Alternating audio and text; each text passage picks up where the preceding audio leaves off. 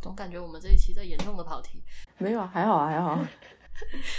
感觉这期发出去，可能我的观点会出现各种奇怪的。还好啦，我觉得还行。我觉得播客圈的受众接受度还是比较广的。就就还好了，没事，反正也是你顶在前面嘛。对，别人也找不到你嘛，别人不认识你是谁。耶！我是 Sharon，我是 Dancy。你现在收听的是《拆盒子》，Watch outside，Watch outside。我先说一下这一期的来源。我们之前两个人录的有期关于宠物的节目当中，然后我不是发给你有听有他提出了疑问，就是说如果要对生命保持尊重，那是不是必须要做一个素食主义者？然后我们是觉得这是一个比较有意思的问题。然后同时不是你表示没有录够吗？那一期没有聊够，所以我们就再聊一期。时隔将近一年再聚首，是有点久啊。第一趴是我们比较 overall 的来聊一下关于对生命的尊重这一个话题。就首先，如果让你去定义一下到底什么叫做对生命的尊重的话，你觉得怎么样算尊重了一个生命？我在给予他安全的环境下，让他自由发展，那是我觉得对所有生命的尊重吧。就哪怕一个小孩子也好，一条鱼，然后一个鸭子，一只兔子，任何的一个生命都好。嗯，那如果是我选择让他跟我有关联，比如说我把他生下来，或者说我决定把他带进我这个家庭里，那我至少要给他保证的是说，嗯，我给了他一个安全的环境，就在这个家里，他不会因为什么跳楼啊，吃到什么有毒的食物啊，这种意外是我可以去保障的范围，他不会在我的环境里出现这样的问题，这是我给他保障。那 OK，剩下的自由是什么呢？剩下的自由是，他有他可以玩的空间，他有他可以自己去选择做的事情。我只在他出现一些重大偏差的时候去干预，这是我觉得我对一个东西的尊重吧。我不可能说，哎，他如果想碰一下这个热水壶，哦我知道他不会死掉，但是他如果不去碰一下，他就不会学到这个教训。那我会让他碰的，这是他自己的自由，这是你的态度，对。我不会过度的完全去干涉，我只在重大的情况下去干涉。那刚刚其实你说的话，相当于是对和你相关的一些，比如说宠物或者是后代的这一种，其实会有人质疑说，我们对待宠物或者是后代，我们现在就说动物吧，我们不说人，对宠物和对家禽的不同态度是不是一种双标？因为他的问题不是说我如果说我要尊重所有的生命的话，就所有生命是平等的话，为什么我们？可以去吃鸡鸭鱼肉，但是不会选择去吃自己的宠物。这种话题，就他觉得说啊，这是不是一种双标行为？只有你的宠物是值得尊重的，而其他的动物是不值得被尊重的。嗯，首先我觉得这里有一个很关键性的问题是感情。嗯。对吧？你愿意去尊重的一个东西，是你有给他一个感情的附加价值的。就你自己家的宠物也好，你朋友家的宠物也好，你对他们都是有倾注感情的，或者说你的朋友有给他们倾注感情，这给他额外增加了价值。嗯，你不可能说，嗯，就拿最典型的猪来说好了。那现在很多人也会养猪来当做宠物，可是你会说我不让别人吃猪肉了吗？不是啊，那有一些猪，它从生下来到死，它就是注定作为一头肉猪。那在这种情况下，我会说，呃，我尊重那些与我们所自己所选择产生关联的情感价值的动物，但我不会完全的让你也要去遵守我的价值。但你也不要想着把我家的猫拿去吃了，啊，或者把我家宠物猪拿去吃了。我希望你明白，这对我来说有一个本质上的差异。我选择让它作为了我的宠物，我选择赋予了它情感价值的时候，我在尊重它，我把它当成了一个不一样的东西。我不强求你也要把这个东西的其他它同类都看成跟这个是同样的，但是你要明白，我家的这个至少它是特别的，你不要对我家的指手画脚，这是对我的尊重。你可以不尊不完全尊重我的宠物，但你要尊重我吧。嗯。所以你的意思就是说，在宠物这个概念上面，最重要的是感情这一个因素附加价值的存在。对，OK。然后其实我觉得，就是他们提出来的这个双标行为，其实也还好吧，因为我们在这里想讲的尊重是对所有生命的尊重嘛。但是其实你吃鸡鸭鹅，你也不代表你不尊重动物；你养宠物也不代表你就很尊重动物啊，因为有一些他们也没有很认真的去对待。是的自己的宠物。对，怎么说呢？如果我非要去把别人作为宠物的一只鸡鸭鹅吃了，我是不是有点冒犯人家了？我是不是并没有在尊重这个人他自己所做出的一些选择？很多东西它本身是没有价值的，但你去选择它，它有价值了嘛？那同理啊，我也不会要求你一定要把你就是当来做食物的一个东西，非常有感情的，先给他做一顿临终关怀再吃嘛？那倒不必，那就真的有点双标了。但是，嗯，这种情况下就是说，你应当去尊重另外一个人他对于自己的选择吧，就是你不能去蔑视别人在做出这个选择，选择让这个小东西它进入你的家庭、进入你的生命的时候，它所选择的那些附加价值，这是人的附加。你可以说任何宠物、任何动物它都是没有意义的，但人是有意义的吧？对你活在的这个群体里总是有意义的吧？你刚说那个，你把别人养的当成宠物的家鹅吃掉这件事情，我突然想起一件事情，就我之前住在怡乐路那边的时候，我好像有跟你说过，就是我家楼下那个门卫，啊，他的兔子吗？他的鸭子，哦，对他养了一个鸭子，那个鸭子是跟着他从菜市场跟他跟回来的。然后他们家有个小朋友，啊，小朋友很喜欢小动物嘛，他们就把这个鸭子当宠物养了起来。每次下楼水，经常看到他们在和那个鸭子玩什么的，甚至还给他搞了一个水池在那边。嗯，而且那鸭子也不怕人的。然后某一天，我发现好像已经很久没有看到那个鸭子，我去问那个门卫说：“你们的鸭子呢？”他说被别人抓去吃掉了。然后我就当时 what？其实你说到这个，我会觉得就有一点卸磨杀驴的意思。就为什么我不会鼓励说，呃，就是你把你自己当做宠物的东西去吃掉啊？虽然很多农村家庭其实很多经常性的都会干到这种事，然后比如说小孩子在农村长大的时候，他第一个接触到的宠物的概念，可能就是自己家养的鸡或者自己家养的狗，嗯。对小土狗什么的嘛。啊，我家人小时候对我做过一件过分的事情，就是我们家那个时候有两只小土狗，嗯，OK，然后他们骗我吃了狗肉，然后问我这是什么，说这个东西好吃吗？我我当时不知道是什么，我说哦挺好吃的，然后他们就找到借口把我家其中一只小土狗拉去宰了，路上还要跟我描述那只狗是如何眼含泪光看着家的方向，然后后面逼我哭着喝汤，就我说我这个肉我真的吃不下，我不肯吃，然后他们逼我哭着去喝汤。那其实，在这个事情里面，我感觉到一个深深的事情什么？你对小孩子去做这样一件事情的时候，你在告诉他什么？你可以利用这个东西，利用完了之后再压榨它的价值。你觉得这种东西、这种观念灌输给一个小孩子，他道德吗？而且我觉得很奇怪的是，他们是怀着一种什么样的心态？就是他要，他还非要告诉你，还要充满感情的去描述。对我也其实不是很理解，但是我据我所知，其实他们盯着家里那只狗很久了。嗯，对，然后呃，但是因为我妈妈是不吃狗肉的，嗯但是后来喊我逼我含泪喝汤的还是我妈。OK，反正这不重要了。然后他们盯着这只狗很久，他们终于找到一个理由和一个借口去把它给吃掉。但是这里有一个很本质的差别，是在他们的眼里，这只狗是一个储备粮，但在我的眼里，它是一个小伙伴。对，你们看待这一只狗的这个价值是不同的。对，没错。然后你你这样去给一个小孩子去去展现出来是什么？是啊，这些东西的感情不重要，它就是低你一等的啊。小孩子是很难在这种事情里面去学会一个平等的。哪怕说是一个大人，OK，你在一个公司里面含辛茹苦运作了几年，尤其是那种创业型的公司，你好不容易跟团队一起把这个公司做大做强，老板转头把你炒了，这叫什么？这就是典型的卸磨杀驴。这跟你养了一只狗，然后对你对他帮你看家护院完，对，然后你转头把它吃了，这不是一样的吗？真的要去灌输这样的一个价值吗？这这不已经不单仅仅说是，呃，你对于宠物也好，我觉得这是一个人他对于周围的事物的表现的态度吧。就你都可以对你倾注感情的一个东西做出这样的事情，那你为什么对其他人做不出这样的事情呢？嗯，所以你的意思是，他也可以反映一个人他待人处物的一个价值观。对，所以我才会说，为什么你给他选择的时候附带的感情价值是很重要的。因为我不会怪我外婆他们一定要去把那只狗给吃了，因为在他们眼里，他们就没有那个感情，他们就是觉得这是个储备粮，储备粮只是顺便还帮你看家护院了一下，但他最终的目的就是为了想吃。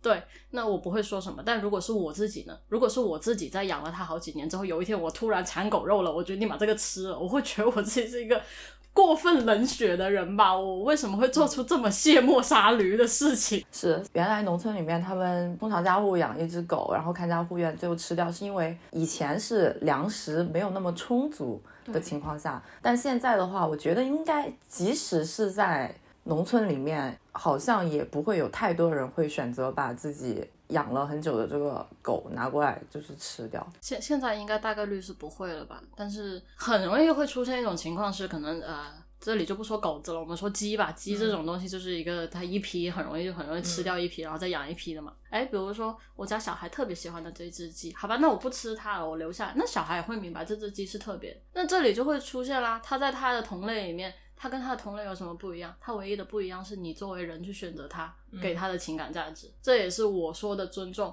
你去选择他了之后，你选择去给他尊重，你尊重的其实不单仅仅是生命它本身，也是尊重着你自己的那些情感的意义，你自己的那种各种高级价值啊，或者什么东西都好。如果你作为人可以完全的去忽视掉这样的情感，那其实你跟动物有啥区别呢？那其实，在这个里面的话，会有一个差别，就是其实我们倾注了感情的那一些动物的话，我们对它的感情不只是尊重，而是一个爱的感情。这意思是我可以尊重所有的鸡吧？嗯，鸡吧 说鸡不说吧，就是嘿，我可以尊重所有的鸡、鸭、鱼，就这些。能够作为人类食物存在的东西，但是可能我只是对他们某他们当中的某一些特别的个体是有爱这样的情感存在的。但不会去强求说，我因为爱这一只，我就要去把所有的都爱上。对对对，就这种我们就不强求。这你去强求这个，就真的太双标了。你不能自己不喜欢吃鸡，你就让别人也不吃了吧？对，你可以不爱猫或者狗这个大品类，但是你可以去尊重他们，以及尊重养他们的人，或者选择爱他们的人。对，因为那就是你在尊重自己的同类啊，你。你自己的同类可以去选择这个东西，去附加这个东西的价值。那你尊重他们的选择嘛？你可以不理解，你可以不爱，你可以不支持这个行为，但也没有必要说去伤害他们，或者说非常偏激的，就说啊，你那么爱他，那你怎么不怎么怎么怎么样啊？不是这样的，每个人有每个人的选择吧。我还想起来里面的一个争议，就是你如果是爱宠物，你就应该做一个素食主义者。他们之所以会产生这样的一个想法，我觉得有一个可能是因为现在。网络上有太多人去宣扬这一种素食主义了，可能在国内还没有那么严重，但是在欧美国家的话，就有很多那种你可以说它很虚伪的那一种所谓的 Facebook vegan，就是在 Facebook 这些社交网络上面去大肆的宣扬，我们应该对生命怀有爱和尊重。那么可怜，那么弱小，你为什么要吃它？就是用这种态度来去劝说别人改吃素。所以导致会有很多人对这一类大类的人持一种反感的态度，然后去攻击他们的这个点。我记得你说的这一类人，我之前有看过一个，就是很典型的 Facebook vegan 类型。他医生跟他说：“你一定要吃点肉了。”他开始含泪记录自己吃肉的视频。我当时有看过，含泪吃肉，一边吃一边哭。就这个也确实很离谱，就是另外一种极端嘛。其实我们可以吃素，然后吃素呢，大概也有很多的好处，就是什么？呃，我同一个土地面积单位，我吃素比我去进行牲畜业所消耗的能源以及对地球进行的污染都要少很多。哎，其实你知道吗？地球那个什么臭氧层遭到破坏，二氧化碳来源最大的其实是畜牧业。畜牧业的牛羊放屁。对对对。嗯。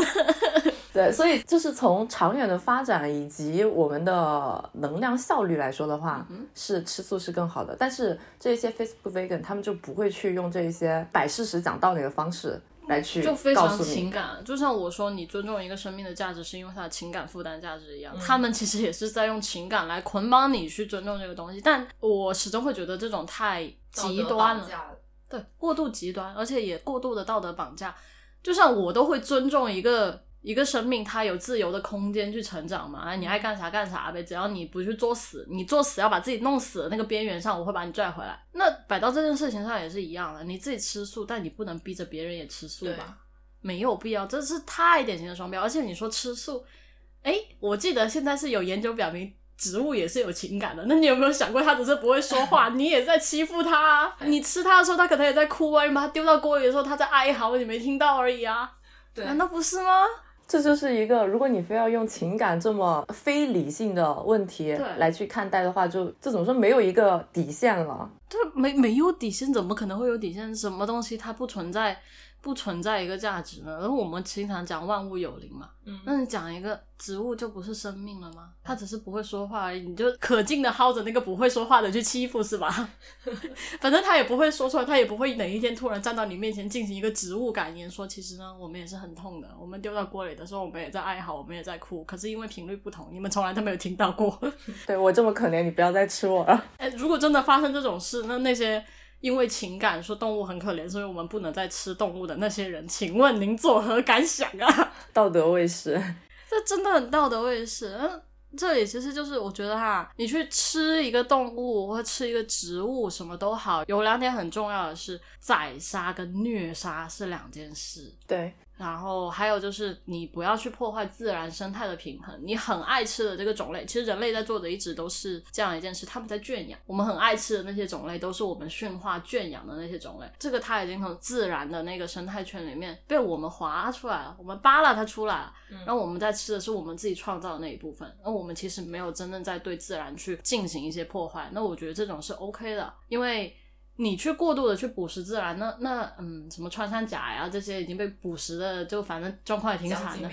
对，大家都明白这种状况挺惨，这种行为肯定是不可取的。但是你如果是自己合理圈养的这些，那我人也是有需要，我需要吃东西，我需要活着，我合理圈养的这些，我为什么不可以去吃呢？而且还有再来就是虐杀跟宰杀真的不一样，我痛打他一顿，虐待了他半天之后，我再去把他杀掉，或者是说呃就。屠宰场比较常用的方法，他就直接那个电击，让他失去意识之后直接宰杀。那我觉得这个是一个没有痛苦的过程，这就差很多了呀。对，现在很多人他们都关注这些牲畜业的人道主义养殖嘛，还有人道主义宰杀这各种过程。因为之前像肯德基和麦当劳，肯德基应该是会受到很多动保组织的批判，因为他们要采购大量的鸡嘛。嗯。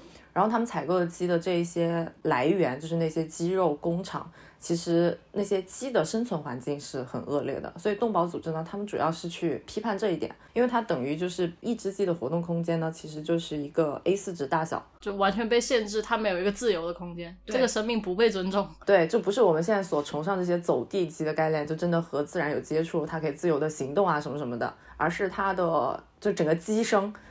就是在这个 A 四大小的笼子里面结束了，所以他们是觉得这个样子不算是人道主义养殖，没有算在尊重这一只鸡的生命。那其实这个点就在于说，你去对待一个完全是食物的东西，你是只保证它最基础的活着呢，还是保证它可以活得很开心呢？而且其实这个东西是涉及一个成本吧，就很多可能也不是不想人道主义养殖，但是你看看走地鸡跟普通鸡的价钱啊。当然，如果可以的话，我也会觉得更人道主义，但我不会强求说你所有厂家都要去做到一个人道主义。那这样的话，这个东西会变成一个很多人负担不起的。可是它本身的存在价值、存在意义，我们去圈养它的意义，是一个让很多人都能够负担得起的一个食物吧。那它最先满足的其实是一个食物。那我们在最低限度的要求内，我们是。为了我们自己的健康也好，我们也要去保证它的健康。OK，保证它的健康的同时，保证最后我们宰杀它的时候，我们不是一个虐杀的行为。我如果走地鸡卖给你的时候，我特地跟你讲，我们这只鸡每天是听着音乐在山坡上放羊长大的。你觉得那是另外一种？不觉得这有点道德绑架了吗？我们这个鸡是因为快乐的活着，快乐的死去，所以我会卖的贵一点。你这样支持吗？当然，你去让一只鸡有一个更大的活动环境啊，这些。对，没错，他会更人道主义，但是商家会注重这些人道主义吗？他会把这个人道主义拿来变成捆绑你？我是觉得从动物保护组织的角度出发，他们去谴责这些行为也没有什么问题。但是换成在商家的立场上面，如你刚刚所说的，这是一个经济效益的问题嘛？对。然后还有一点呢，其实呃，现在很多人鼓吹的这一种走地鸡，或者是各种来源可塑的肉。这些只是变成了商家去增加这一个产品售价的一个营销内容。对，因为本身国家不会跟你要求说你这只鸡一定要有一个多大的养殖空间的吧？我不知道国内有没有啊，但是后面是因为动保组织的那个各种运动什么什么的，好像有一些相应的规定，但是这些规定非常的笼统，呃，就是有很多空子可以钻，比如说它可能会定义一个需要保证你的动物和户外空间有接触。但是他没有去具体的定义说你这个接触到底是怎么样的，所以假设我把我养的这些鸡鸭牛牛呃关在一个密闭的房间里面，然后开一个小窗，阳光透进来，我这个是不是也可以定义为和户外空间有接触？嗯就是这种控制。只是我们也要考虑一点现实的问题，我们所有的东西是也都是要建立在一个现实的基础上，你不能说完全脱离现实的去做这件事情吧？就是总的来说，还是以人为本的这样一个思想，是的，没错。先养活自己。然后关于这一趴的话，我最后想推荐一本书，前几天刚好看到的，叫做《吃动物》。其实它就是很全面而系统的去讲了一下我们刚刚在讨论的这一些关于是你关于吃动物吧这一件事情。而且他自己其实也说了，他本来就是怀着一种情感出发的这种这种出发点去进行这一本书所有的这些 research，但是他一开始也是以为说这本书最后会变成一个劝说别人做素食主义的这样一本书，但是写完了之后发现其实并不是。所以这本书里面有一些比较有趣的一些事实和观点吧。比如说，很多人他们在批判中国人吃狗肉这件事嘛，就包括我们国内都会有有一些不吃狗肉的区域，他们会批判一些吃狗肉的区域。在国外的话，中国人吃狗肉这一件事情已经变成一个标签。但是呢，其实啊，吃狗肉在全球范围内都有非常悠久的历史。绝对有的，绝对有。韩语里面形容美好的汉字叫“颜”，女字旁的那个“颜”，然后它的意思就是如同狗肉一般美味。然后古罗马人他们也是喜欢吃狗肉，而且他们喜欢吃的是那种哺乳期的幼犬。所谓老猫嫩狗是吧？哎，对，夏威夷人其实直到近代还是在食用狗脑和狗血。还有那个什么墨西哥无毛犬，哎，墨西哥无毛犬说起来也是一种很……你忘了我以前养了一只吗？你以前养了一只吗？你以前养那只是墨西哥无毛犬吗？对啊，就是墨西哥无毛梗啊，那只秃头狗子。哦，对哦，对啊，就是它。我突然想起来了，你竟然养过一只？对对对对对，我想起来了，墨西哥无毛犬是当地居民的主要食物来源。耶，我就是这这个东西，就是我不能阻止别人去选择啊。对。而且，如果它本身就是作为食物而存在的啊，说白了，人其实也在别的动物的食物链里是可以作为食物而存在的。那为什么觉人就觉得动物吃人是一件很不可取的事情？嗯哼，是吧？那人家不也尊重我们要这样活着？人家现在也没敢吃我们，当然也有武力压制的问题了。所以我觉得说，在整个吃动物，不管你吃是哪个品类的动物，最重要的不是说你去道德绑架别人，或者批判别人为什么要做这件事情。更好的办法呢，是去接受这个事实的存在，然后尊重别人的选择。但是我们同时可以出台一些规范和标准吧，就是因为比起你吃动物这件事情，更严重的是你乱吃，然后导致一些比如说疾病啊什么什么的传播。所以其实很多欧洲国家他们也出台了一些吃狗肉的相关的法律，狗肉的质检标准。对，而且当然你不要去把别人家的宠物狗偷来吃，这才是这么多人被人骂的原因吧？你把别人家的宠物狗给偷来吃了耶。对。然后我觉得这个事情，我突然想到日本了，就日本的小学生吧，还是啥？就之前会看到他说他们有做这样子的活动，就是他们集体一个班级去喂养一只猪，然后最后心怀感激的把它吃掉。啊。但其实我觉得这个是。蛮可取的一个行为吧，你让你的孩子们知道，就是你所吃掉的这个东西，它也是一个非常鲜活的生命。嗯，你不去浪费它，对它其实也是一种尊重。嗯，因为它可以说是牺牲了他自己的生命来喂饱了你。嗯，但是你在这样的情况下再去浪费你的食物，你是不是并没有尊重它牺牲以及它所存在的最大价值、最大意义呢？因为它最大的价值、最大意义是被你吃掉，诶然后你把它浪费掉了，那其实我觉得这个也是一个蛮好的尊重，不是说这样做就会变成卸磨杀驴儿怎么样的行为，这样其实相反不会，因为首先他们在饲养的过程中，他们就知道这头猪最后就是会被他们吃掉的。他们也去尽心尽力的去饲养啊，去给了这只猪该给的这些东西，他们都有给，而且他们也充分的意识到了这只猪从出生到被他们吃掉中间要去经历多少的东西，这让他们是对这件事情相反是有尊重的，他们不会去浪费掉这个东西，他不会去浪费掉它的价值，就是不要把我们现在所拥有的一切都当成理所当然的，而是去感激给予我们这些东西的来源。我觉得这很重要，他们开饭之前都会讲谢谢，多好啊！嗯。那现在小孩子很多就是会很浪费啊，他们觉得啊这个东西就本来就没有什么意义啊，就是买回来吃掉而已啊。不是的，人家为了活下来让你吃掉，人家也要经历很多东西好吗？然后我们下面来讲一下为什么我们要强调这一件事情，就是对生命的尊重这件事情。除了我们刚刚提到的很多偷人家的宠物狗来吃这种 不可理喻的事情，以及刚刚你提到那种小孩子浪费食物，就是把这些当成理所当然的，然后看清各种比他们低的这种情况之外，我们还有一些很现实的因素，比如说我们现在。虐待动物的行为就是屡见不鲜的，但是我们国家其实也没有相关的法律法规。这也是为什么我刚刚说，比起你去谴责各种各样的事情，更加重要的是去建立相关的规章制度。然后，虐待动物这件事情，就是很严重的存在的一段一件事情，就不要说尊重这个点了，但是你连将它视为生命的一个起码的点都没有。他们不将这些东西视为跟自己同等的生命，人不过也是动物而已。对，为什么我们刚才谈到了那么多？其实为什么我们尊重我们的情感是有价值？人也不过就是动物而已，我们也可以是另外一个高等种族拿来虐杀、拿来玩的东西啊。嗯哼。但是很多人似乎他们并不意识到这一点，他们去漠视。包括为什么我会觉得说小孩子去养猪，然后把它吃掉这个行为是一种尊重？因为这个过程里，他其实会意识到这些生命跟他是一样的。嗯，你看像。现在屡见不鲜的各种虐猫事件，它这背后是什么？其实是人人的退化呀！我觉得，因为你开始漠视了情感的这种问题。人为什么跟别的不一样？我们为什么是高等动物？是因为我们的情感。嗯，这个是无可置疑的一个点。如果我们没有这些高等情感，我们只会去虐杀，我们去玩弄我们的猎物，那我们跟一只普通的我们所看不起的那些低等动物，甚至不认为是生命的那些动物，我们有什么区别呢？这是多么可怕的一点啊！所以之前不是有很多人都在，也不是很多人都在说，就是很多事实已经证明了之前的那些臭名昭著的什么连环杀人犯啊什么什么，他们都是从从小时候开始虐待动物开始的嘛，这已经是一个共识了。对，所以说为什么要尊重啊？尊重的同时也是一种道德保障，让这个社会更稳定，好吗？对你对比你弱小的这一些生命抱着一种蔑视的态度的话，人也可能是你蔑视的一个一个可能。是的，因为它完全不存在人性这件事情。那你不存在人性的时候，你跟一个动物有什么区别？你跟你看不起的那些东西，你有什么区别啊？区别在于你更多一点手段是吗？搞笑！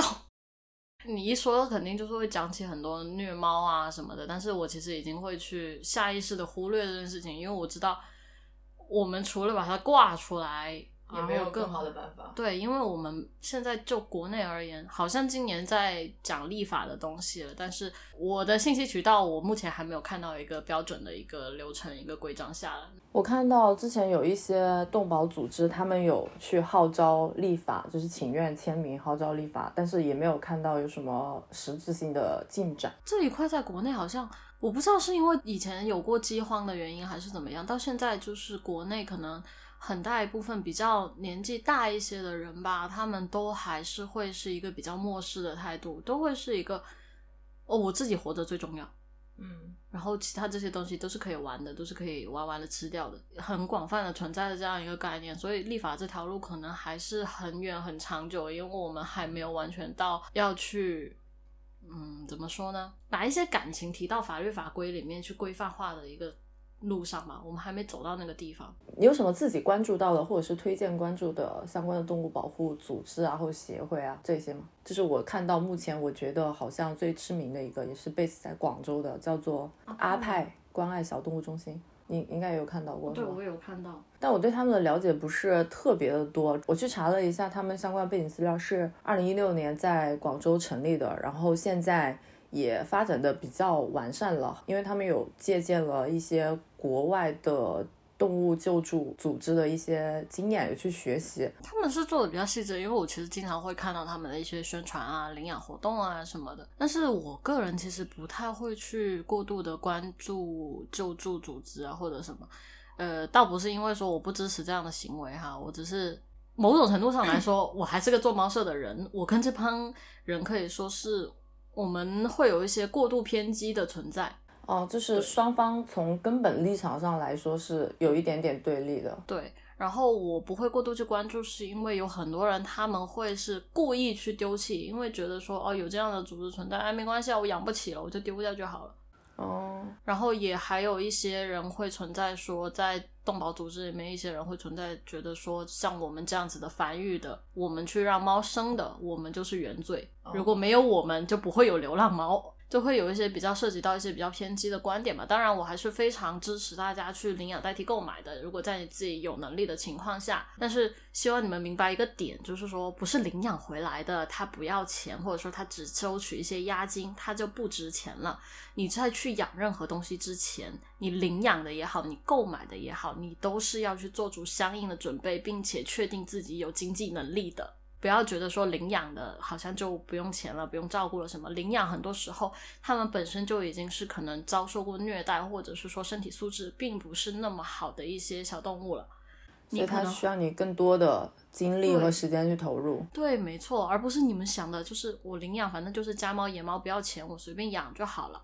但也不是的，他们可能会需要你更多的金钱、更多的时间去照顾。所以这个里面其实又涉及到，好像我们之前也聊过吧，就是野猫和品种猫的高低贵贱的问题。对，也可以再强调一遍，就是我们是觉得说，所谓品种猫或者是田园猫，从生命的角度来说，大家都是平等的嘛，所以也没有必要说去任何一方去 diss 另外一方。对，大家都是猫，你们也该让别人拥有选择的权利，而不是只说只有我们。啊，只有我们这些流浪最可怜、最可爱，你这不也是在道德绑架人家吗？人家喜欢浪浪，人家去养；人家喜欢这个品种，人家去养没有问题。人家只要负起了自己的责任，给他保证了一个安全的环境，我觉得这些都没有任何问题。相反，是你非要去规定它的价值的时候，我才我才觉得你很奇怪。而且，其实我看到，比如说阿派吧，他们其实有很多救助视频，有一些是遗弃的，有一些是流浪的。但是我哎，我确实没有看的很多，因为有一些太惨了，我看不下去。它确实也不光是有那些串串或者是土猫土狗，也有很多是品种的，也照样被别人遗弃。这就是很多人买的便宜就不在乎。某种程度上，金钱的价值是人类社会里非常共同的一个价值。他们就是要有这样的一个东西，他们才会去认真对待。你能怎么办呢？有些人他不需要以这样的价值去约束，有些人就是需要的。而且你表面上看的这些家猫野猫，好像你领养回来没有成本，那是因为成本有人帮你承担了。阿派啊，他们这些在救助的时候，他们花的那些时间、精力、钱呢？对啊，那也是一笔非常非常大的支出。而且有很多做救助的人做到后面是非常极端的，可能说是自己在卖房啊，甚至把所有的东西都贡献给了这些猫猫狗狗上。是有很多这样的故事。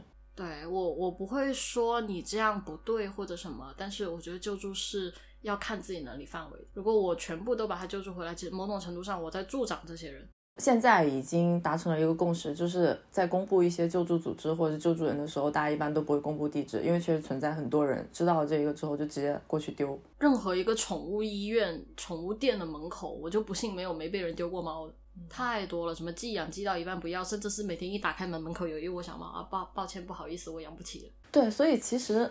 就说回刚刚那个对立的问题，就不是说做繁育的人是在制造这种情况，而是不负责任的人在制造这种情况。对，然后他们把这个锅又甩给了我们。而且我觉得还有一点，也不是说要给做猫舍的说话吧，或者说不是给品种猫说话，而是我觉得，呃，我觉得这里面有一个生物多样性的问题吧。想要有更多更可爱的生物、更可爱的品种出现在这个地球上，感觉也没有什么错误啊。没有啊，对，人都有自己喜欢的样子，而且我们这个行为，我们并没有主动的去危害大自然。OK，当然，野猫在外面流浪的时候，其实是会对城市的生态环境造成一些影响的，而且影响某种程度上还挺大的。对，但是这是存在在那些不负责任的人身上，也是那些低价购买宠物，然后又低价抛弃的那些人身上，他们所造成的。但可能被过度美化了吧？养宠物这件事情，对很多人还是会觉得说，养宠物就是一个，呃。啊，我的美好生活，我的高端生活，我就应该要拥有这个东西。他们就忽略了背后的其他一些什么。就那些不负责任的养宠物的人来说的话，他们可能一般都是出于两种心态去养。第一种就是被所谓现在社交平台去宣扬的一些生活方式或者是一些阶级标签所绑架了，这是一种怎么说呢？虚荣心吧。然后另外一种可能他的错误没有前一种那么明显，但是确实会被很多人忽略的一种出发点，就是会被道德绑架，或者说被情感绑架啊。小动物就是可爱的，我就是想要去养一个小动物，我想要去，我有爱心，我有爱心，我就要养。对，但是其实他没有认真的想过我。做这个选择，我要去养一只动物，背后需要付出的东西是什么？没有想清楚这件事情。所以还是讲回来，就是真的不鼓励大家购买低价猫吧，因为这样其实是在恶性循环。你不去认同这个东西的价值的同时，就会有更多的人去给你创造这个低价，去给你创造这些东西，然后你又把锅甩回来，甩到一些真的认认真真在做这件事情的人身上。哎，真的好吗，各位？我看到经常有一些小区群啊，还有朋友圈。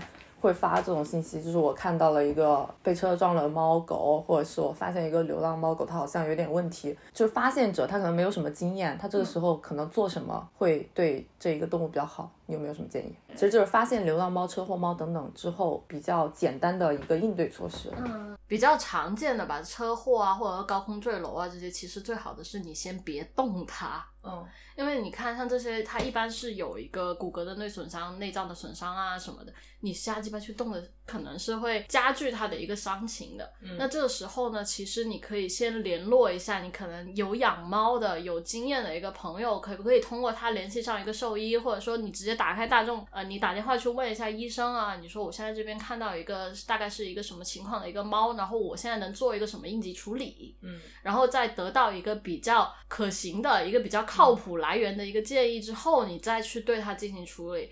然后还有就是，你剪的时候，你先要想好你是否能够照顾你。如果你不能够照顾，你可以先选择把这个消息扩散出来，看看有没有人能够帮忙一起，而不是说，哎，我看到了，我就赶紧匆匆忙忙的把它救了。不是什么见死救不救的问题，而是你救完了，你到底能不能够真正的救到它？哦，比如说可能很多学生啊，我看到这个小猫在路边被遗弃了，好可怜。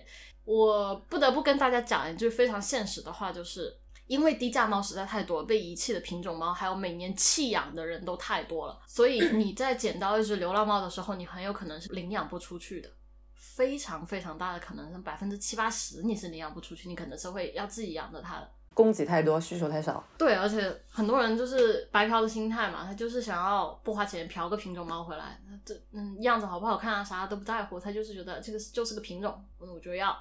但是相对这种情况下来讲，同样受到了很多迫害的那些小流浪啊什么的，他们可能就没什么人养。嗯，OK，那你捡的时候，其实你要考虑你后续能不能够饲养它，或者说你后续能不能够为它找到一个家庭，然后你再去考虑总体的一个呃整体的一个救助的方案。当然，你也可以去联系救助组织，如果有能力的话，你可以讲说这个你可以一起跟着承担一些救助的资金啊，或者什么东西。你在捡的时候，你就要去考虑好这些问题了。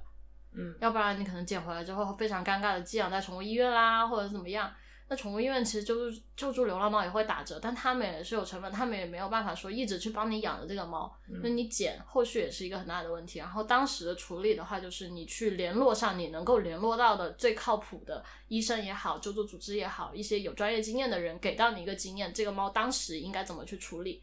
然后同时，如果自己不能够独立完成救助，那就把消息扩散出去，看一下是否有人能够一起帮忙、一起帮助。嗯，对，因为大家众筹，你众筹筹一点，这这个筹一点，那个筹一点，这个钱是比较容易能够凑足的嘛。但是你要一个人去硬顶的话，可能很多能捡到的人，可能他不是很能支撑得起，所以量力而行的救助也是一件很重要的事情。要不然自己之后会有更多的道德困境，是吧？对，那你总不能捡回来又把它给丢了吧？最后总结一下好了，你有什么要？继续输出的吗？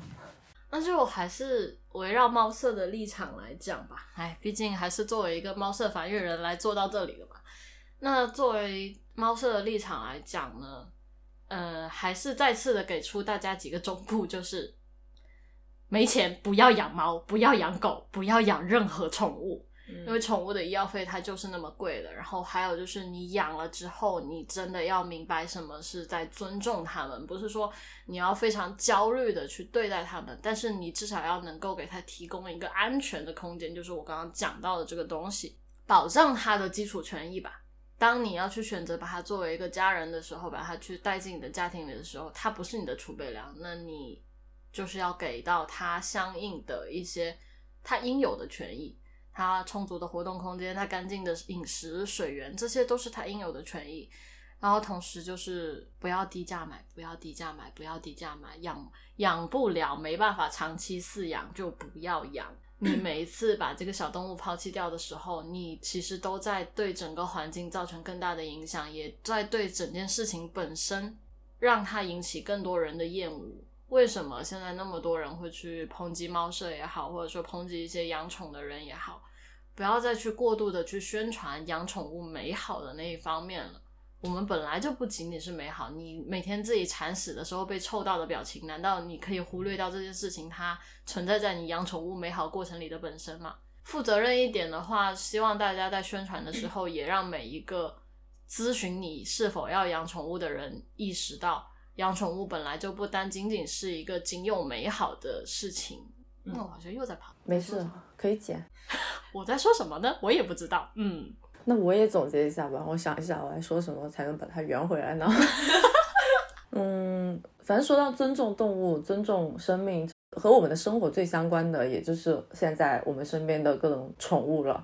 但是现在就是确实有很多人在养宠物的时候呢，是一种同情心泛滥的状态。包括你选择去成为一个素食主义者，也是一个泛滥的同情心的状态，而不是真正的去理性的思考过我到底为什么要去做出这样的一个选择，而是一种对意识形态和生活方式的买单。人类呢，它向来是只会以是否对自身有利来去定义害虫和益虫，然后有害的动物和应该保护的动物。但是其实动物本身它只是为了。存活而已，就是万物有灵吧，一切的生命都是值得我们去尊重的。不管说它是作为一个宠物来到这个世界上，还是作为畜牧业里面的一环，必须要被杀死成为食物来到这个世界上，它们都拥有自己本身的价值，都是值得我们去尊重的。哦，最后的一句话吧，不要把自己的圣母情节加到别人的身上。尊重生命的同时，也是尊重选择。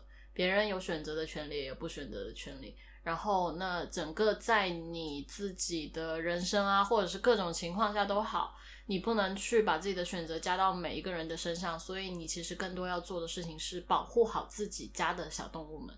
嗯，对。如果我们就仅就动物的这个方面来探讨的话，因为总有人是会去抨击你的，或者说去指责你的一些做法，不必要一定要去同化别人，但是保护好自己和保护好自己家的孩子们吧，就是大概这个样子。那这次就聊到这里吧。哎，完结撒花。